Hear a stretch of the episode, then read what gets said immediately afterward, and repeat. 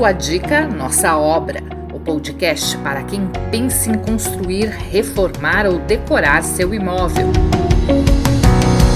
Apresentação de Flávio Falciano.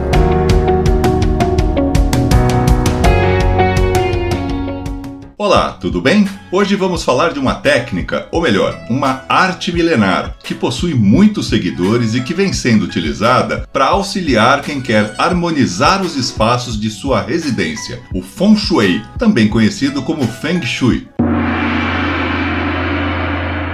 Não vamos aqui entrar na questão religiosa ou ritualística, mas apenas pensar algumas dicas relacionadas ao Feng Shui que, se bem utilizadas, podem te ajudar. Nas casas, o papel do Feng Shui seria de moldar a energia que se move nos espaços. Essa energia é chamada de Qi e é muito influenciada pelos objetos que são colocados em cada cômodo. Um, excuse me? Trocando em miúdos, alguns objetos podem impedir que a energia circule livremente, enquanto outros favoreceriam esse movimento. Não sabia não. Venha, vamos contar para os outros. O principal instrumento para se realizar essa avaliação é o Bagua, um mapa que determina os centros de energia, seja no imóvel todo ou em cada cômodo. Mas ficaria muito complicado utilizá-lo aqui no podcast. Então fica a dica para quem quiser realizar a análise de Feng Shui com o Bagua para procurá-lo na internet, imprimir e, e avaliar cada espaço. Aqui nós vamos nos focar em dicas básicas seguindo a lógica do Feng Shui.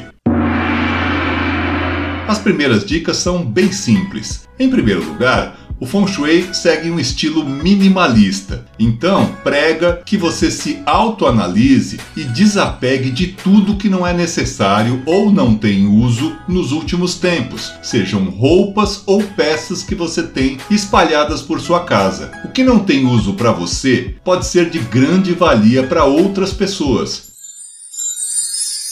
em seguida, é fundamental mantermos nossa residência funcionando adequadamente. Então, procure consertar o que estiver quebrado ou com defeito. Isso inclui lâmpadas queimadas, interruptores que não funcionam direito, torneiras com vazamento, azulejos quebrados, almofadas ou sofás rasgados, trincos que não fecham, portas que arranham ou rangem e outras coisas afins. Segundo o Feng Shui, é importante ter peças que representem os cinco elementos naturais em todos os cômodos da casa. Esses elementos são o ar, água, madeira, terra e metal. Mas calma, antes de ficar imaginando como vai colocar um pedaço de madeira na cozinha, é importante frisar que aqui o que vale é trabalhar a criatividade. Por exemplo, vidros ou espelhos, assim como as cores preto e azul escuro, podem substituir o elemento água. Uma luminária ou vela, assim como a cor vermelha e a forma triangular, podem ser usadas no lugar do fogo. Vasos de cerâmica podem representar a terra. E por aí vai. Uma pesquisa na internet resolve isso rapidinho e essas pequenas mudanças vão deixar o seu cômodo mais aconchegante e equilibrado. A exceção a essa regra é o banheiro, que possui características específicas, porque pode drenar todas as energias da casa. Oh my god! Primeiramente, o banheiro deve estar sempre com a tampa do vaso sanitário baixada e a porta fechada, para evitar que a energia desse espaço saia e se espalhe pelo imóvel. Se possível, os ralos devem ser daquele sistema abre-fecha e, nesse caso, serem mantidos sempre fechados. Não encha a pia ou a bancada de objetos, deixe a energia circular.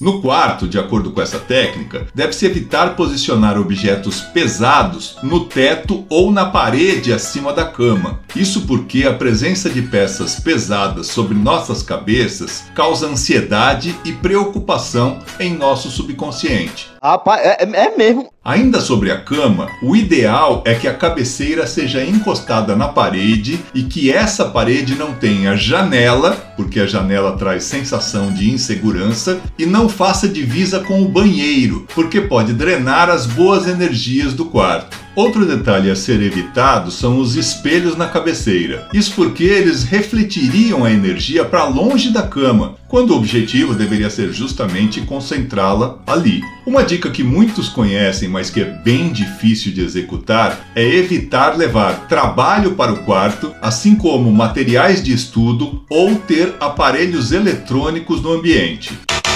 O Feng Shui prega também que tenhamos em casa algum ponto de água corrente permanente para gerar prosperidade. Pode ser uma pequena fonte ou mesmo um aquário.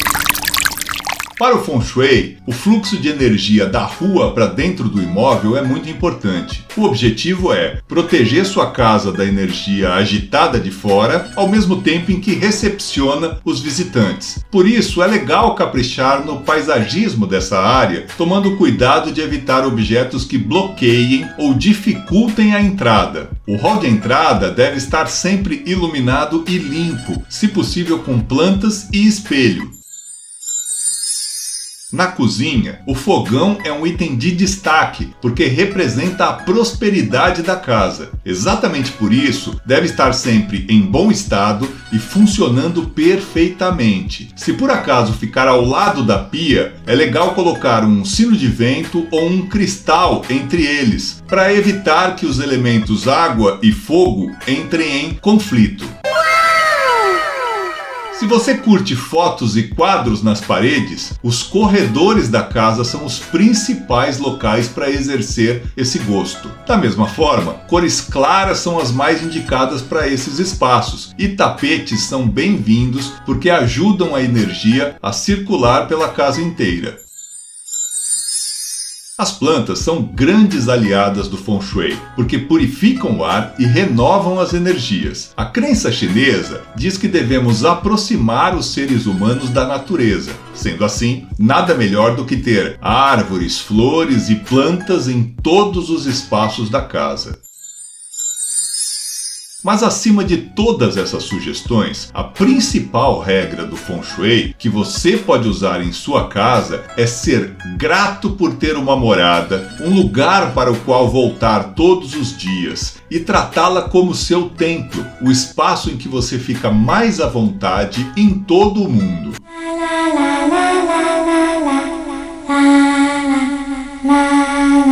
E aí, gostou das dicas? Então aproveite para fazer algum comentário e siga a gente em sua plataforma de podcast para receber em primeira mão todas as nossas novas produções. A gente volta na semana que vem. Até lá!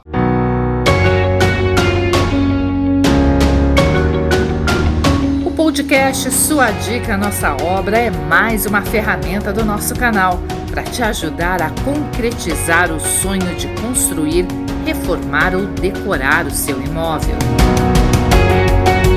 Te aguardamos no próximo programa.